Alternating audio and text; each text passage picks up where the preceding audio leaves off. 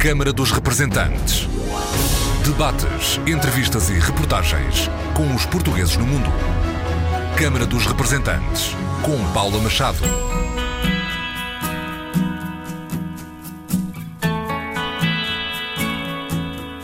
Olá, bem-vindos à primeira edição deste ano do Câmara dos Representantes. A todos votos de um fabuloso 2020. No arranque do ano novo, vamos viajar até Genebra, na Suíça.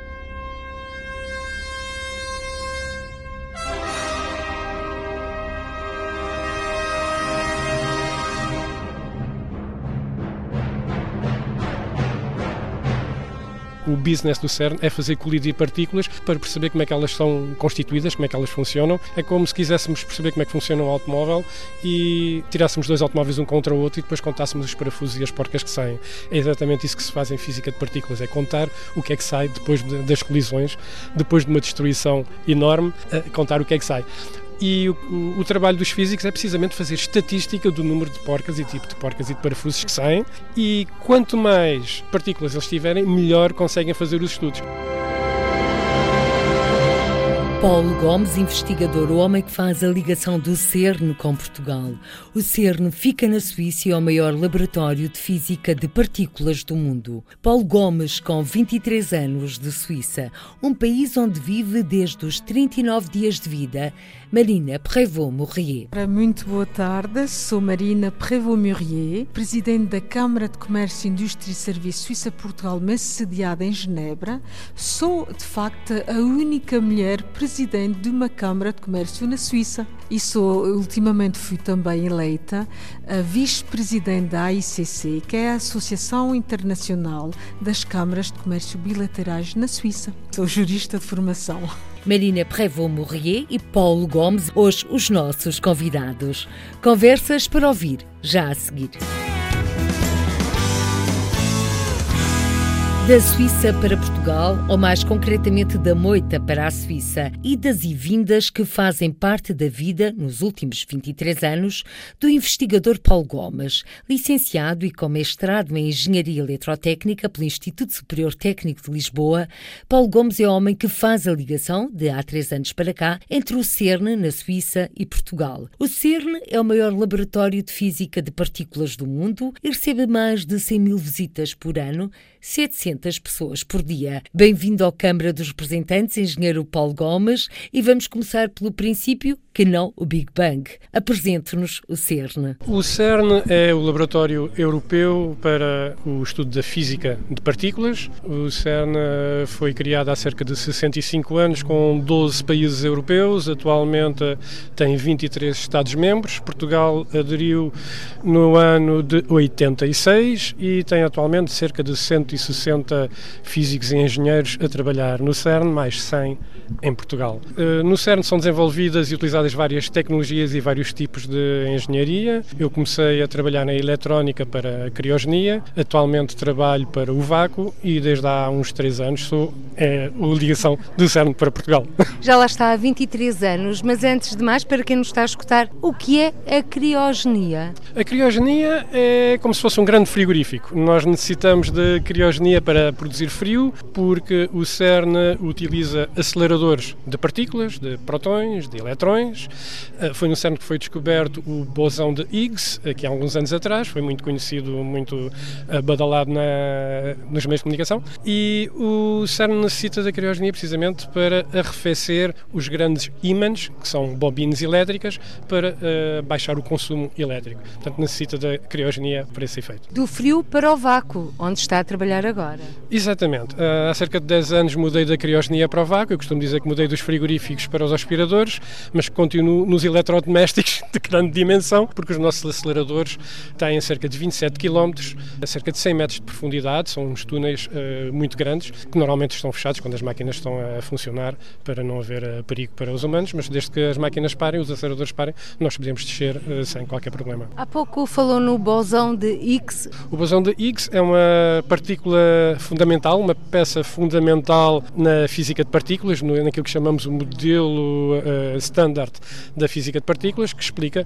como é que a matéria é constituída e como é que funciona. Portanto, o bosão de Higgs funciona como uma cola entre as partículas e é o bosão de Higgs também que define qual é que é a massa de cada uma das partículas. A certa altura foi chamado a partícula de Deus, porque era, tinha a ver com a criação da massa nas partículas. É um, nome um bocado exagerado, mas é, foi assim que foi conhecido pelo público e foi engraçado. O bosão de Higgs pode dizer-se é um filho do Big Bang? Hum, sim, a certa altura, uh, no Big Bang, uh, após alguns minutos, algumas horas de, do acontecimento do Big Bang, começaram-se a formar algumas partículas e o bosão de Higgs fazia parte dessas primeiras partículas, mas continuam a existir, não desapareceu. Engenheiro Paulo Gomes, estamos a falar naquilo que é real, na engenharia real, na investigação real. Mas isto, quando falamos no CERN e com as suas descrições, eh, entramos um pouco no mundo da ficção científica. Sim, parece ficção científica porque é tecnologia muito avançada que não está do conhecimento público em, em geral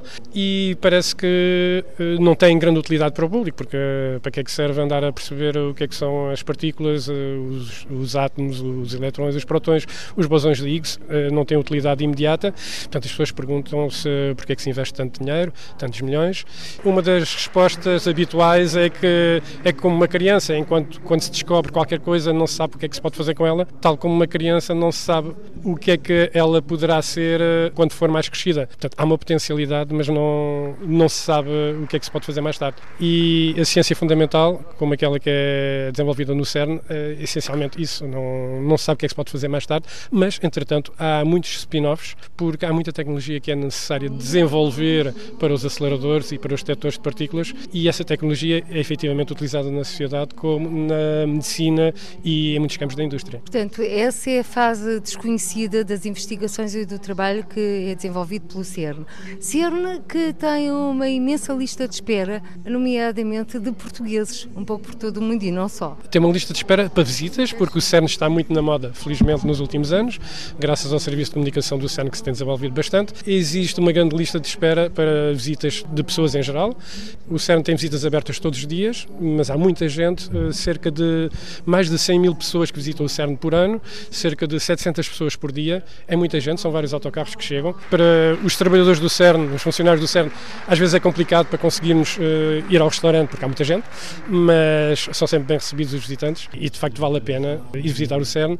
De Portugal sei que existem muitas visitas de escolas secundárias e é muito interessante para os miúdos uh, esse tipo de visitas.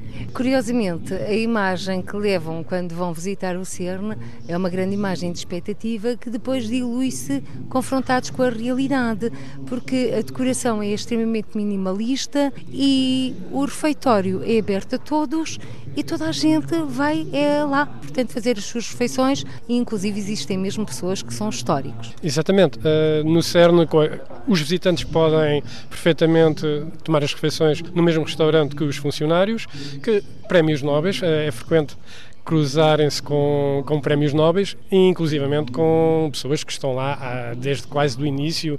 Eh, há um casal muito conhecido de 80, 80 mais anos que, que os cruzamos frequentemente, eh, é extremamente interessante. Mas quando há pouco referi-te esta simplicidade na decoração, corresponde à realidade. Corresponde, o CERN tem mais de 60 anos, algum mobiliário está lá ainda desde o início e é verdade que tenta-se conservar o mobiliário na medida do possível. Há alguns que, que, são substituídos, mas não há nada de fancy, de especial uh, em relação ao mobiliário nem às instalações. Nós, quando falamos do CERN, temos sempre uma visão romântica. No entanto, vamos também olhar os custos. Agora, o CERN vai estar parado por uns tempos exatamente porque consome muita energia elétrica. Vamos lá ver. Uh, isso é verdade durante as, digamos, férias de, das festas, no, do fim do ano, porque no fim do ano a energia elétrica é mais cara, no, no inverno, portanto o CERN fecha sempre durante algumas semanas durante o fim do ano. Atualmente eh, sobrepõe-se o facto do CERN estar fechado durante dois anos para fazer manutenção e melhoramentos, portanto o ano de 2019 e o ano de 2020 eh, são dois anos para melhoramentos do, dos aceleradores, depois voltam a funcionar por mais três anos e depois voltam a estar parados por mais dois ou três anos para fazer melhoramentos. Quanto é que gasta de eletricidade? O CERN, quando os aceleradores estão a funcionar, gasta tanto eletricidade como a zona urbana de Geneve. Num dia? Em qualquer hora, em qualquer instante. Portanto, em qualquer instante, o CERN está a consumir tanto como a zona urbana de Geneve. Portanto, estamos a falar de números astronómicos. Uh, que é uma zona onde existem várias centenas de milhares de, de, de, habitantes. Sim, sim. E que melhoramentos vão ser esses que vão ser realizados no acelerador de partículas? Os melhoramentos essenciais têm a ver com o aumento do número de colisões, não com o aumento da energia, mas com o aumento do número de colisões de partículas, porque uh, o business do CERN é fazer colidir partículas para perceber como é que elas são constituídas, como é que elas funcionam. É como se quiséssemos perceber como é que funciona um automóvel e tirar tirássemos dois automóveis um contra o outro e depois contássemos os parafusos e as porcas que saem. É exatamente isso que se faz em física de partículas, é contar o que é que sai depois de, das colisões, depois de uma destruição enorme, contar o que é que sai. E o, o, o, trabalho dos físicos é precisamente fazer estatística do número de porcas e tipo de porcas e de parafusos que saem. E quanto mais partículas eles tiverem, melhor conseguem fazer os estudos. Os melhoramentos que estão a fazer é precisamente para poderem ter, digamos, mais automóveis que se entrechocam, para ter mais estatística e mais informação, para se conseguir obter resultados mais rapidamente. Qual foi a descoberta que mais o surpreendeu nestes 23 anos de CERN? A primeira foi o primeiro dia que lá cheguei, acabadinho do técnico fresco. No técnico tinha tínhamos começado a ter pela primeira vez computadores, terminais de computador. Eu, quando comecei a estudar no técnico, nem sequer isso havia, eram cartões perfurados. Isto foi em 80. Quando saí do técnico em 85 e fui ao CERN, no técnico já tínhamos computadores com terminais e quando cheguei ao CERN, os terminais eram muito mais antigos que aqueles que eu estava habituado no, no técnico. Eu gostava a pensar que ia para a Catedral da Ciência e que Portugal estava atrasadíssimo. Não, era ao contrário, apanhei eh, computadores muito mais antigos. É claro que isso depois evoluiu evoluiu com o tempo, mas foi assim a primeira impressão uh, que eu tive em relação ao CERN. Depois, uh, é claro, comecei a perceber que havia muita tecnologia e muita coisa muito avançada. E como é que foi essa escolha pela Suíça, pelo CERN? Ah, isso enquanto eu andava a estudar no, no, técnico, houve uma exposição do CERN no técnico, que foi organizada pelo uh, professor Mariano Gaggi e pelo seu grupo, e nessa altura eu mais uns quantos colegas começámos a juntar a esse grupo do professor Mariano Gaggi e quando acabámos o curso foi-nos oferecida a oportunidade oportunidade de dar um salto ao CERN para ver como é que era e depois acabamos de ficar ligados a eles e continuar por aí.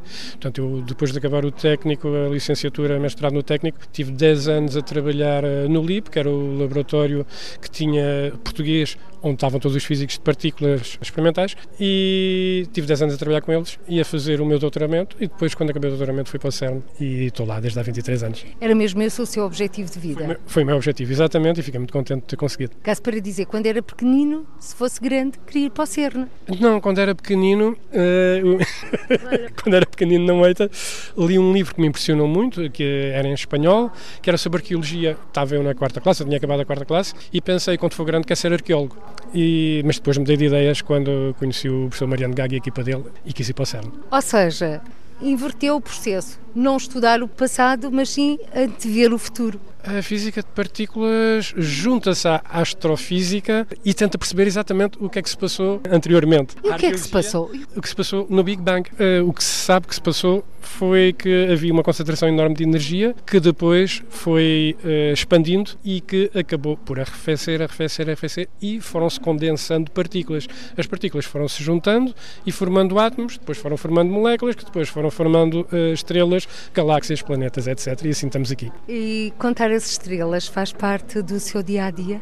Uh, à noite gosto de olhar para as estrelas quando uh, estou fora da cidade e que se consegue ver o céu, sim, adoro. Gosta de viver na Suíça? Hum, gosto de trabalhar na Suíça e quando me reformar vou gostar de viver em Portugal. Agora que estamos em época natalícia, qual era a prenda que gostaria de ver no sapatinho? Engenheiro Paulo Gomes, o homem que faz a ligação do ser na Suíça com Portugal. Gostaria de ver uh, que tenha a ver com o CERN e com Portugal. Neste momento estamos a trabalhar uh, para o melhoramento do retorno industrial a Portugal. Portugal paga uma cota ao CERN e o CERN tem muita atenção ao retorno industrial aos países membros, isto é, quanto é que é investido nesses países em, serviços, em bens e serviços. E Portugal, neste momento, está a tentar recuperar, está a fazer um grande esforço para recuperar esse investimento, esse retorno de investimento. Em setembro tivemos a visita do Ministro da Ciência, Manuel Leitor, com uma comitiva de cerca de 60 pessoas, metade dos quais eram empresários, outra metade eram institucionais e académicos, para tentarmos relançar a imagem do CERN em Portugal e para que as empresas portuguesas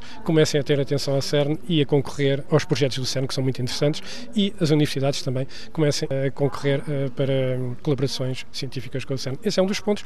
O outro ponto tem a ver com a criação de uma associação de graduados, que estamos a arrancar uh, graduados portugueses na Suíça. Uh, associações desse tipo já existem em França, no Reino Unido, nos Estados Unidos, no Benelux, na Alemanha, e há muita vontade de arrancar com uma na Suíça. Vamos ver se conseguimos arrancar muito proximamente. Neste momento estamos a trabalhar nos estatutos e nos órgãos diretivos. Esperemos que durante o próximo ano, no início, consigamos ter as coisas preparadas para oficializar. Se agora tivesse de se candidatar a um projeto do CERN, qual era o que se candidataria ou qual é o projeto ou projetos que são apetecíveis para os jovens portugueses que se encontram por isso mundo fora? O CERN tem vários programas para jovens e para profissionais com experiência. Existe uma, uma grande variedade de programas e eu uh, convido uh, os jovens uh, interessados a consultarem a página web que se chama jobs.cern.ch, onde podem encontrar os vários programas que são abertos a todos os países membros. Há coisas muito interessantes a fazer. Participem e, e vejam que há coisas muito interessantes. Balanço deste quarto encontro de investidores da diáspora. Muito interessante, é o segundo em que eu participo, eu participei no ano, no ano passado. É muito interessante a nível de conexões com várias pessoas, com pessoas institucionais, com empresas. Uh, acho que há que continuar com, com este programa.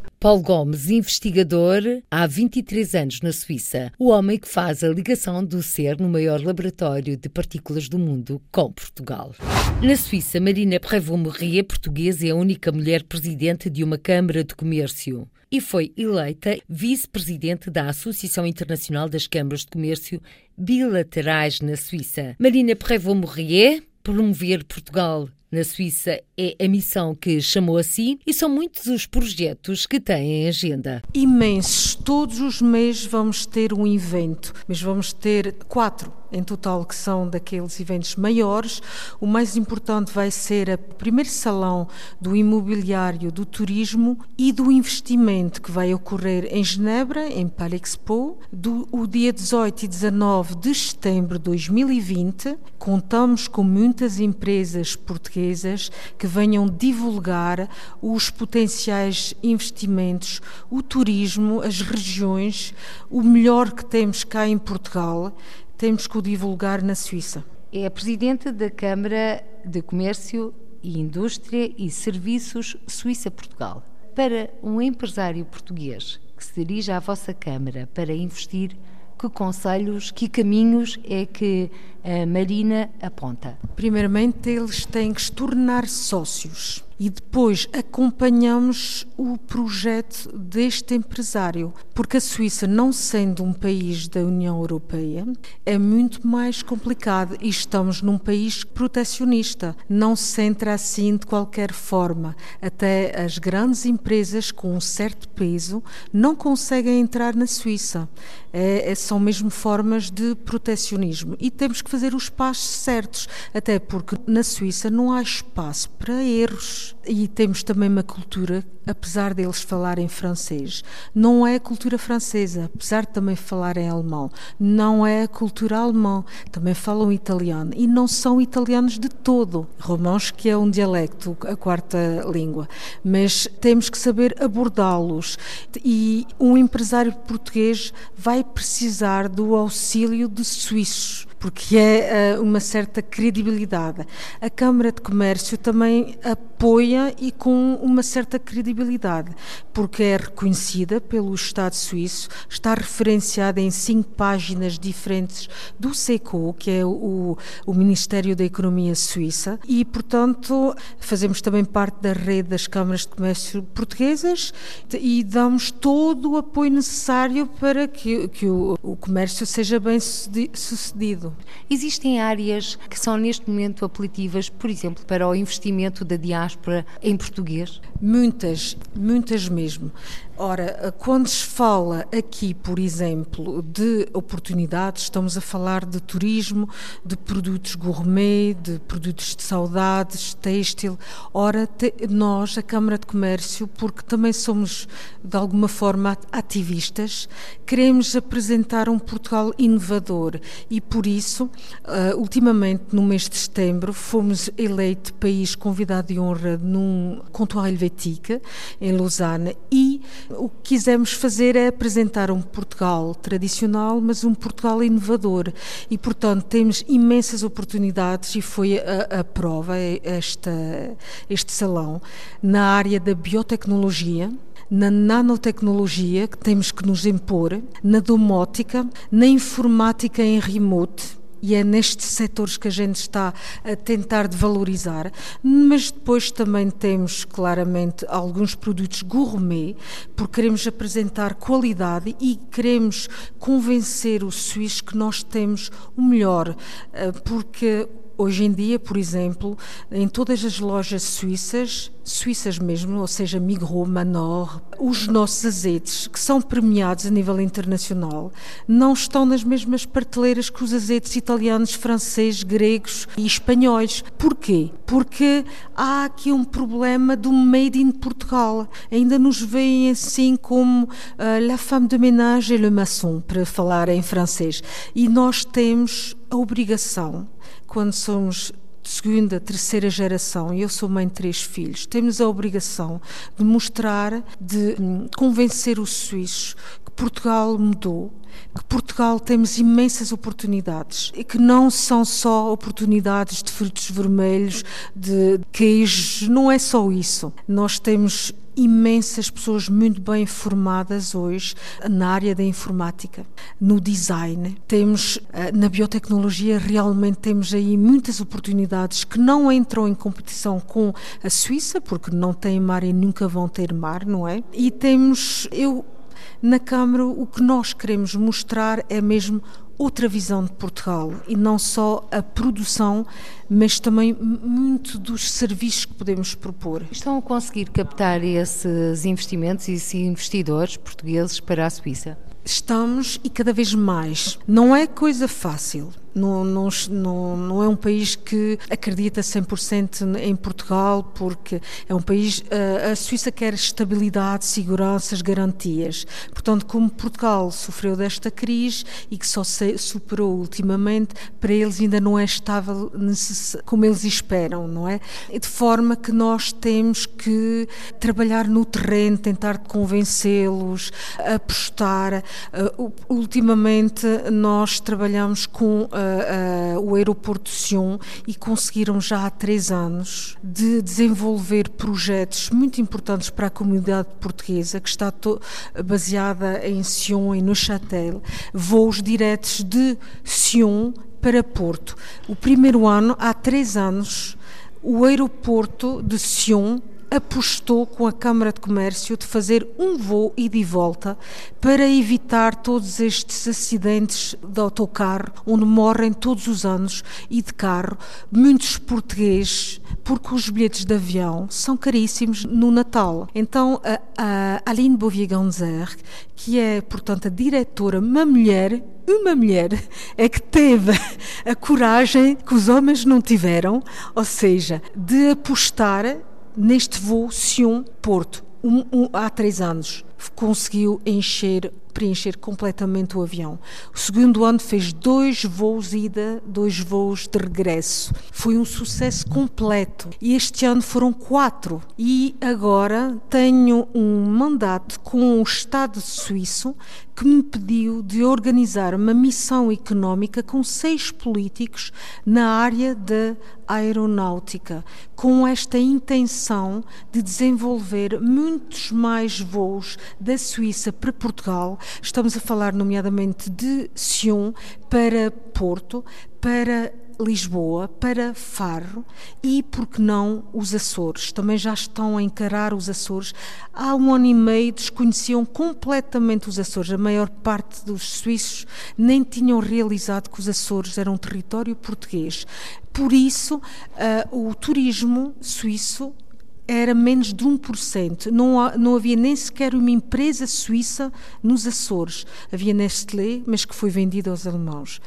Portanto, Hoje em dia, uh, nós já conseguimos uh, fazer tour operator para o golfe, trekking, já temos seis empresas, startups na área da informática muito interessadas em estabelecerem-se nos Açores, na terceira, por, com este programa de Tech Island. E temos imensas, continuamos a ter imensas oportunidades.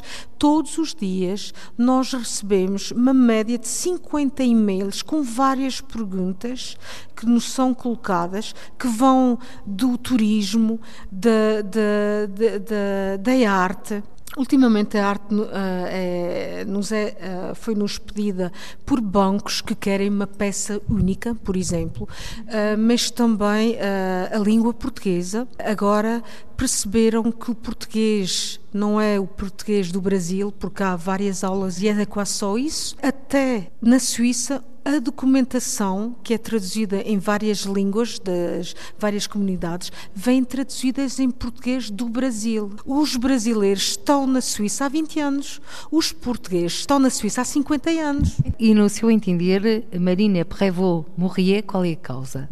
A falta de divulgação, o complexo de ser português também o facto de terem que ser uh, muito discretos. Por exemplo, nós temos portugueses que entraram em França já, já há 100 anos, a quase, mas na Suíça há 50 anos apenas. É uma imigração recente. Não é um país fronteiriço e toda a gente sabe que os nossos avós, quando entraram na Suíça, só podiam entrar três meses, tinham que sair da Suíça. Depois davam autorização de entrar nove meses. Saíam da Suíça, não podiam ficar ficar o ano inteiro. Depois é que davam a autorização, o visto para ficarem um bocadinho mais, um ano, dois anos, mas não podiam vir com a família.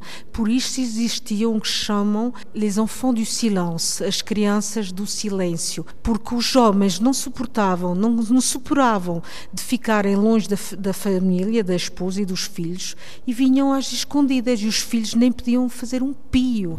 Portanto, tivemos esta dificuldade de nos integrar e, e somos uma comunidade muito discreta. Uma comunidade invisível. Invisível é a palavra certa. E, e de forma que a Câmara de Comércio Suíça-Portugal foi criada apenas há dois anos e meio. Parece incrível, mas a Câmara de Comércio Suíça-Portugal existe só há dois anos e meio. A França, a Bélgica, o Luxemburgo, a Alemanha, a Inglaterra, já há décadas que existem. Porque na Suíça, implementar-se na Suíça é muito difícil. E estamos a falar de quantos empresários portugueses existem na Suíça? Tem esses dados? Mais concretamente, quantos sócios? Ora, sócios já estamos numa centena, o que é muito bom. Mas infelizmente, infelizmente, 90% são suíços. Eu sempre pensei que conseguiria juntar português, mas como há cotas para pagar, eles não querem entrar. Mas quando fazemos eventos, eles querem estar presentes. Pagam para entrar no evento, mas não pagam para poderem ser sócios. Alguns podiam-se evitar vários problemas. Eu posso citar só o exemplo para ilustrar. Um senhor português que exporta vinho não quis pagar cotas Ora, eu disse, eu vou-me desenrascar sozinho. É sempre assim que dizem. Ora, este senhor, como diz, desenrascou-se, mas o que é que ele fez? Mandou 9 mil euros de mercadoria para a Suíça, para um empresário de origem portuguesa em Zurique e nunca recebeu dinheiro nenhum. Nunca recebeu dinheiro nenhum. Porquê? Se ele fosse sócio, a primeira coisa que a gente tinha verificado era a fiabilidade, que isto é um reflexo suíço, ou seja, tínhamos verificado o estado financeiro desta empresa, que estava já na falência. Este empresário português encomendou vinho a um empresário do Norte que lhe fez total confiança por ser português, enviou-lhe 9 mil euros de mercadoria, nunca recebeu o dinheiro porque estava na falência. Se ele tivesse passado pela Câmara, nunca se encontrava neste problema. Ora, depois, o que é que aconteceu? Ele entrou em contato com a Câmara para podermos resolver esta situação. Mas já era tarde demais, uma, uma, uma sociedade que está à falência é complicado, muito complicado. Face a esses casos, portanto, a Marina Prévost Morrier deixam alerta. Sim, nós temos, como eu disse, a Câmara está aqui não é só para fazer pontos, é para proteger também os nossos sócios. Porque, por exemplo, outro, muito brevemente, muito brevemente, te, temos um senhor, eu até tenho vários que me estão agora a aparecer eh, aqui, daqui uma, uma, uma, lista incrível de, de série de problemas. Era um senhor que, portanto, mandou um orçamento para uma empresa suíça. E a empresa suíça respondeu e disse: Ora, recebemos o seu orçamento. E o senhor ficou muito preocupado. Meu Deus, ele, o meu orçamento, se calhar, estava, eh, era muito, muito acima do preço esperado. Então, o que é que ele fez? Mandou de seguida um orçamento muito mais baixo. Na hora que seguiu, recebeu logo resposta por parte da empresa suíça a dizer que não davam seguimento. Porquê? Vou explicar porquê. Porque um suíço que recebe um orçamento, depois, logo a seguir, recebe 15 dias depois um orçamento com um valor muito abaixo, pensa vai-me baixar a qualidade. E o negócio morreu antes de nascer. Portanto, isto são dicas que a Câmara de Comércio tenta de incutir na, na, nos empresários, porque há realmente passos na Suíça que temos que fazer, que estes passos devem ser certos casos uh, concretos, aqui referidos por Marina Prévost Morrier, presidente da Câmara do Comércio e Indústria e Serviços Suíça, Portugal. Marina Prévost Morrier, a Câmara a que presida já tem estatuto de utilidade pública por parte do governo português? Isto é um projeto deste ano. De facto, uh, isto é um projeto porque já estamos a constituir uh, o dossiê, porque é esse o nosso objetivo. Porque se uh, já somos reconhecidos pelo Estado suíço e já temos vários mandatos pelo Estado suíço. E acho que agora e agora mesmo por ser também vice-presidente da ICC, temos que aproveitar desta via e por isso mesmo e temos imensos projetos em todas as áreas de tecnologia aeronáutica, nanotecnologia, investimento e por isso temos que aproveitar porque cada vez temos mais uh, solicitações por parte dos empresários suíços. E agora, Marina Prévost-Morrier, aqui neste quarto encontro dos investidores da diáspora, o que é que está à espera deste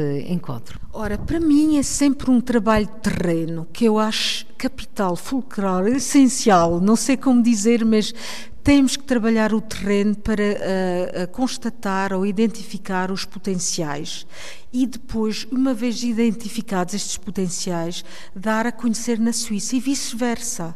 Também temos que fazer no, no, outro sentido. E o business networking é muito importante. Logo, e, e hoje, por exemplo, eu aprendi muitíssimas coisas. Apesar de, de sermos presidentes de câmaras de comércio, as coisas movem, as leis movem, há, há, há dispositivos que mudam ou que são. E isto nós temos a obrigação obrigação de ter sempre esta informação para transmitir uma informação atualizada e para tentar fazer o trabalho sempre melhor e com paixão.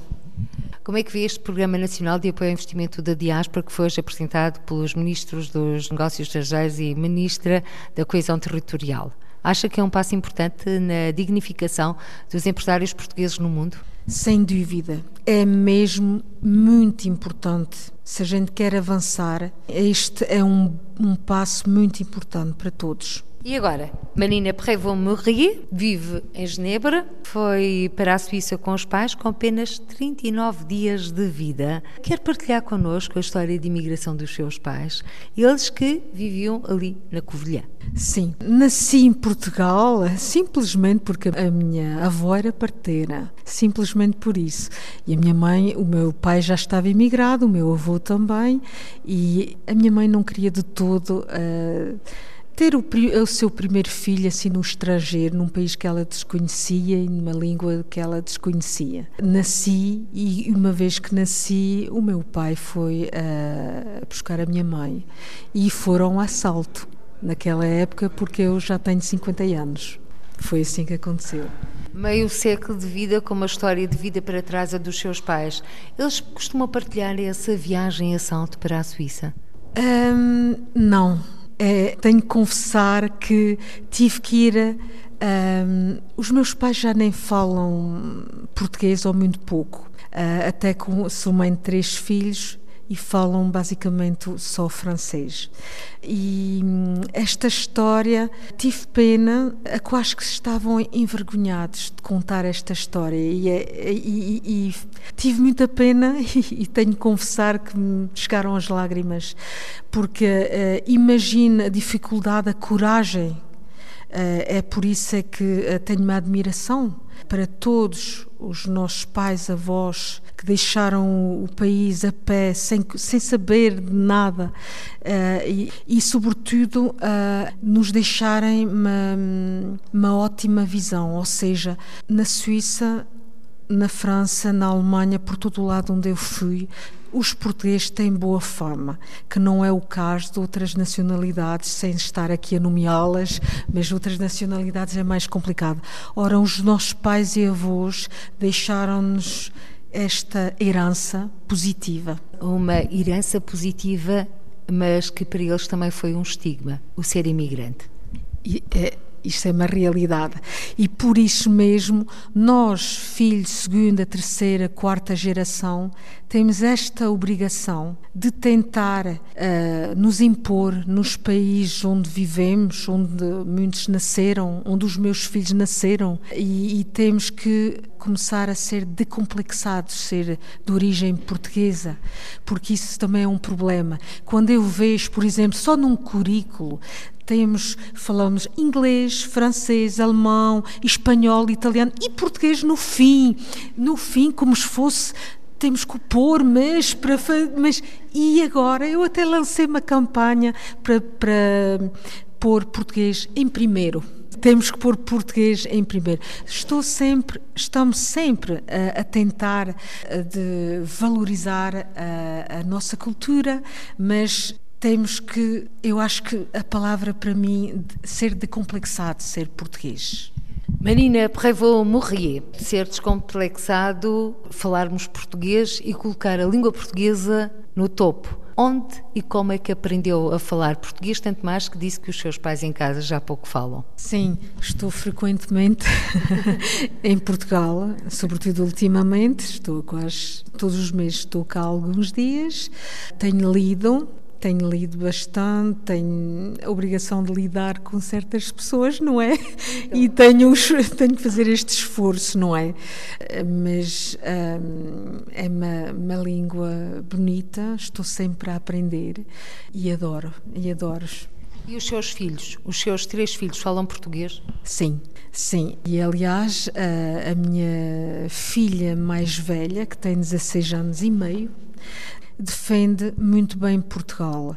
Uh, como dizer, ela é o oposto da mãe, ou seja, é uma grande loira que não tem nada a ver com a mãe e que não tem um nome português. Portanto, quando ela, ela chegou um dia em casa muito desiludida, porque quando diz que era de origem portuguesa, ficaram todos admirados uh, e não era a quase que desclassificaram. Uh, foi o sentimento que ela teve e vê uh, ainda e depois a partir daí começou começaram a surgir algumas piadas que não são piadas sempre sobre a imigração portuguesa sobre os portugueses portuguesas e tenho também minha segunda filha uh, que tem 12 anos que quis tinham que escolher um país para uma exposição, cada grupo. E ela, naturalmente, uma loirinha também, que naturalmente escolheu Portugal. E então, o que é que aconteceu? A própria professora tentou desviar a escolha e pediu: Ai, tens a certeza? Não queres eh, fazer uma exposição sobre a Espanha, por exemplo, ou Itália, que também são países do Sul? Isto é para ver. E ela também tem uma certa personalidade. Ela conseguiu impor, mas não foi fácil e hum, ficou um pouco transtornada desta situação, porque reparou que já é metade só portuguesa, mas ser português ainda não é assim muito bem aceite. E por isso nós temos, temos obrigação de nos impor, de impor qualidade. Eu acho que passa por, por a nossa educação, o nosso comportamento, até o nosso visual, eu acho que é importante. É, eu quando há exposições que a Câmara organiza, eu até peço que façam um esforço, porque até nisso nós não podemos nos apresentar de qualquer maneira. E uh, eu, eu reparo sempre, nós temos produtos de excelência, de excelência. Por exemplo, os nossos produtos da serra, os nossos presuntos. Temos os italianos, que são os nossos maiores concorrentes na, na, na, Suíça. O italiano é capaz de vender aquele presunto, põe a tocazinha, põe ali uma música, uma música põe-se ali a cortar o, o presunto, uma maravilha. O português não sabe vender. Ele é capaz de ter o melhor produto, mas tem que aprender a vendê-lo. E isso é muito importante. Nós também, muitas vezes, quando tenho um, um português que tem uma produção de, de um azeite maravilhoso, que me diz: Olha, eu tenho este garrafão, veja lá se consegue exportar isto para a Suíça. Ai, mas isto é barato, isto só 40 euros, eu venho deste. Eu digo: Não, meu senhor, para a Suíça tem que ser um fresquinho perfume. Assim, e também vai, não vai vendê-lo a 40 euros, vai vendê-lo a 80 francos porque é assim mesmo, os produtos gourmet nós também temos que impor qualidade e preço, porque é isso também, vender a nossa imagem, é não aceitar tudo. Ultimamente tive uma jovem que, linda, uma linda portuguesa, que está uh, a vender roupa numa loja de luxo. No, e tem uma colega que é suíça. O que é que acontece? No final do dia, o patrão deixa sair a, Sui, a, a Suíça e pede à portuguesa para limpar a loja. Eu disse: Oh, rapariga, bonita como és, aceitas isso, não, não és capaz de encontrar um trabalho, já há dois anos que estás lá, que fosse a primeira semana, o primeiro mês ou os primeiros seis meses, mas não podes aceitar isto. Isto também passa por uma certa quase educação. Nós temos que dizer, dar a entender aos portugueses que não podem aceitar tudo. E isto é um serviço que para nós também estão a fazer, não é?